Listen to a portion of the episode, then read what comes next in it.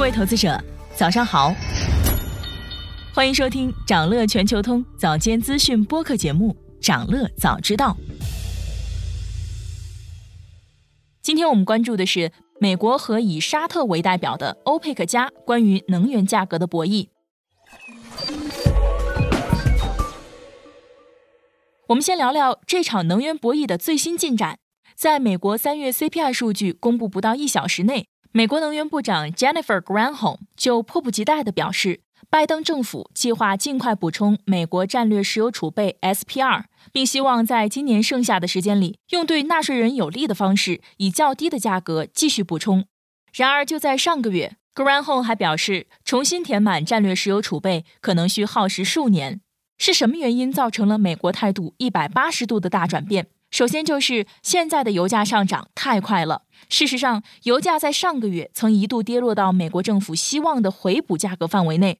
三月中旬，WITI 原油期货曾经创下二零二一年十二月中旬以来的低点，到六十七点六二美元每桶。布伦特原油期货也创下二零二一年十二月中旬以来的低点，为七十三点八六美元每桶。美国之前曾向沙特保证，如果油价下跌，就介入补充它的战略石油储备。结果，拜登政府食言了。这个出尔反尔的做法激怒了沙特。四月初，以沙特为首的欧佩克加出人意料地宣布集体自愿减产。市场预计，这个联合行动的减产幅度将超过一百六十万桶每日。由此，原油市场低迷的态势被打破。短短十多天里，油价强势上涨。现在的美油价格已经接近八十三美元每桶，华尔街更是看涨油价到一百美元每桶。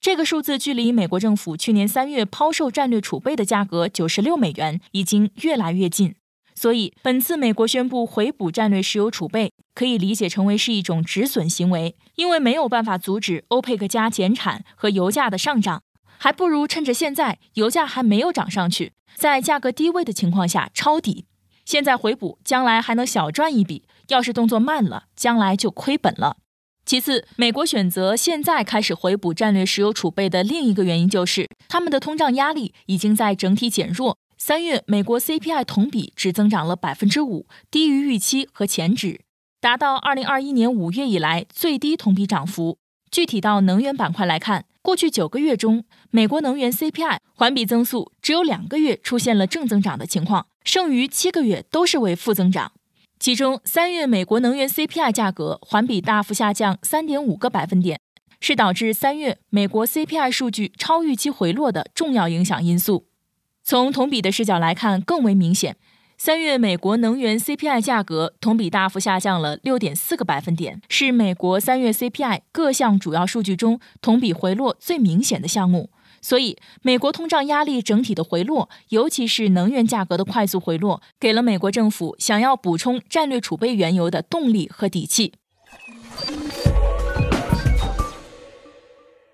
从油价的涨势看，之前 G7 和欧盟对俄罗斯的制裁并没有达到预期的效果，这是为什么呢？按照 G7 和欧盟的要求，如果俄罗斯原油售价高于六十美元每桶，货运商就不能运输俄罗斯原油产品，保险业、金融业也不得向船队提供相应的服务。另一方面，俄罗斯也多次强调，如果发现贸易对手参与价格上限机制的实施，俄罗斯就不会向对方提供能源产品。在多重因素作用下，俄罗斯的大部分乌拉尔原油在过去几个月里一直以低于六十美元每桶的价格在交易。尽管一直有消息显示，俄罗斯出口的石油价格经常超过六十美元，但这种情况大多出现在使用影子船队的交易中，占比只有三成。与此同时，主流油轮在俄罗斯海运市场的比例一直在稳步增加。数据显示，二月俄罗斯原油中有百分之三十六的份额是通过跟欧盟相关的油轮进行运输的，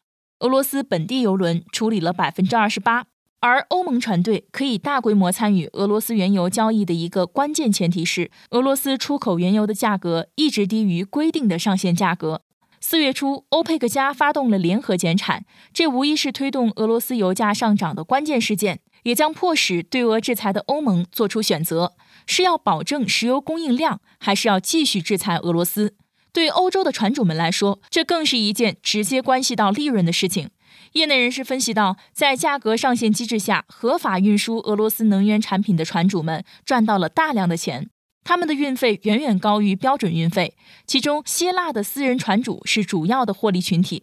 整体来看，欧洲因为去年下半年进口了很多俄罗斯柴油，现在库存处于高位。即使柴油库存开始下降，也可以从中东、印度等渠道进口，所以短期内并不着急。不过，根据欧佩克最新的月报，减产协议将使全球市场面临庞大的供应短缺局面，并且缺口将随着时间推移而扩大。全球市场第四季度的原油供应缺口可能达到两百万桶每日。一些分析人士也认为，前景趋紧，可能预示着油价将上涨到每桶一百美元的水平。从需求方面看，欧佩克把第一季度的全球石油需求上调了二十七万桶每日，中国、中东和拉美是上调的主要原因。欧佩克认为，今年全年的需求量将超过疫情前水平，但是加息和经济下行是今年夏天需求方面的风险因素。从供给方面看，欧佩克预计俄罗斯的供应量将出现下降。美国页岩油的产出前景有很大的不确定性。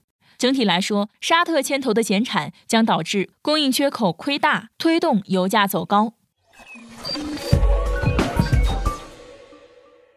关于国际油价是否会继续攀升，市场上的分歧越来越大。根据国际能源署 IEA 的数据，沙特原油产量最近的高点是去年九月，从那时候到现在，沙特原油日产量已经减少了五十六万桶。伊拉克、阿联酋和科威特也各自削减了十万桶。虽然尼日利亚和哈萨克斯坦共计增产了五十九万桶每日，增长行为对原油市场已经产生影响，但分析认为这两个国家的石油产量不会进一步大幅上升，因为接近了他们各自的产能水平。IEA 的最新报告也提升了对油价的预估。报告指出，全球石油市场可能在下半年吃紧，加上地缘紧张的因素，二零二三年布伦特原油价格将达到八十五点零一美元每桶。一些分析师说，需求减弱意味着最近的价格上涨可能会是昙花一现，但是更多市场人士认为，今明两年油价将达到八十五美元到九十美元的平均水平。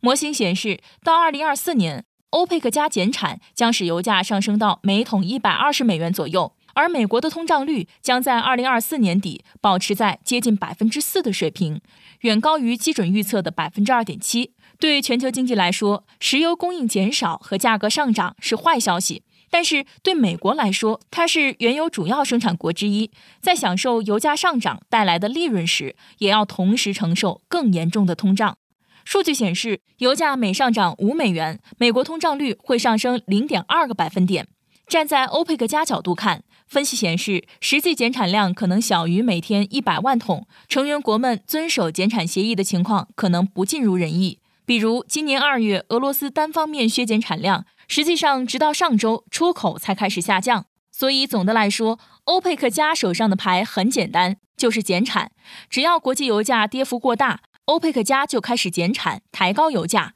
这个做法的风险在于，欧佩克加国家内部需要保持一致，否则减产保价就可能失败。美国手上有两张牌，一个是增产，一个就是抛售战略储备。但是，美国的能源企业热衷分红而不是增产，美国的页岩油优质资源也相对有限，所以短期内实现增产的可能性不大。而抛售战略储备是一竿子的买卖，不可持续。还有可能对能源安全构成威胁，而且目前的情况是回补库存的压力日渐上升，因此短期内在国际原油市场上恐怕还是欧佩克加的主导权要更大一点。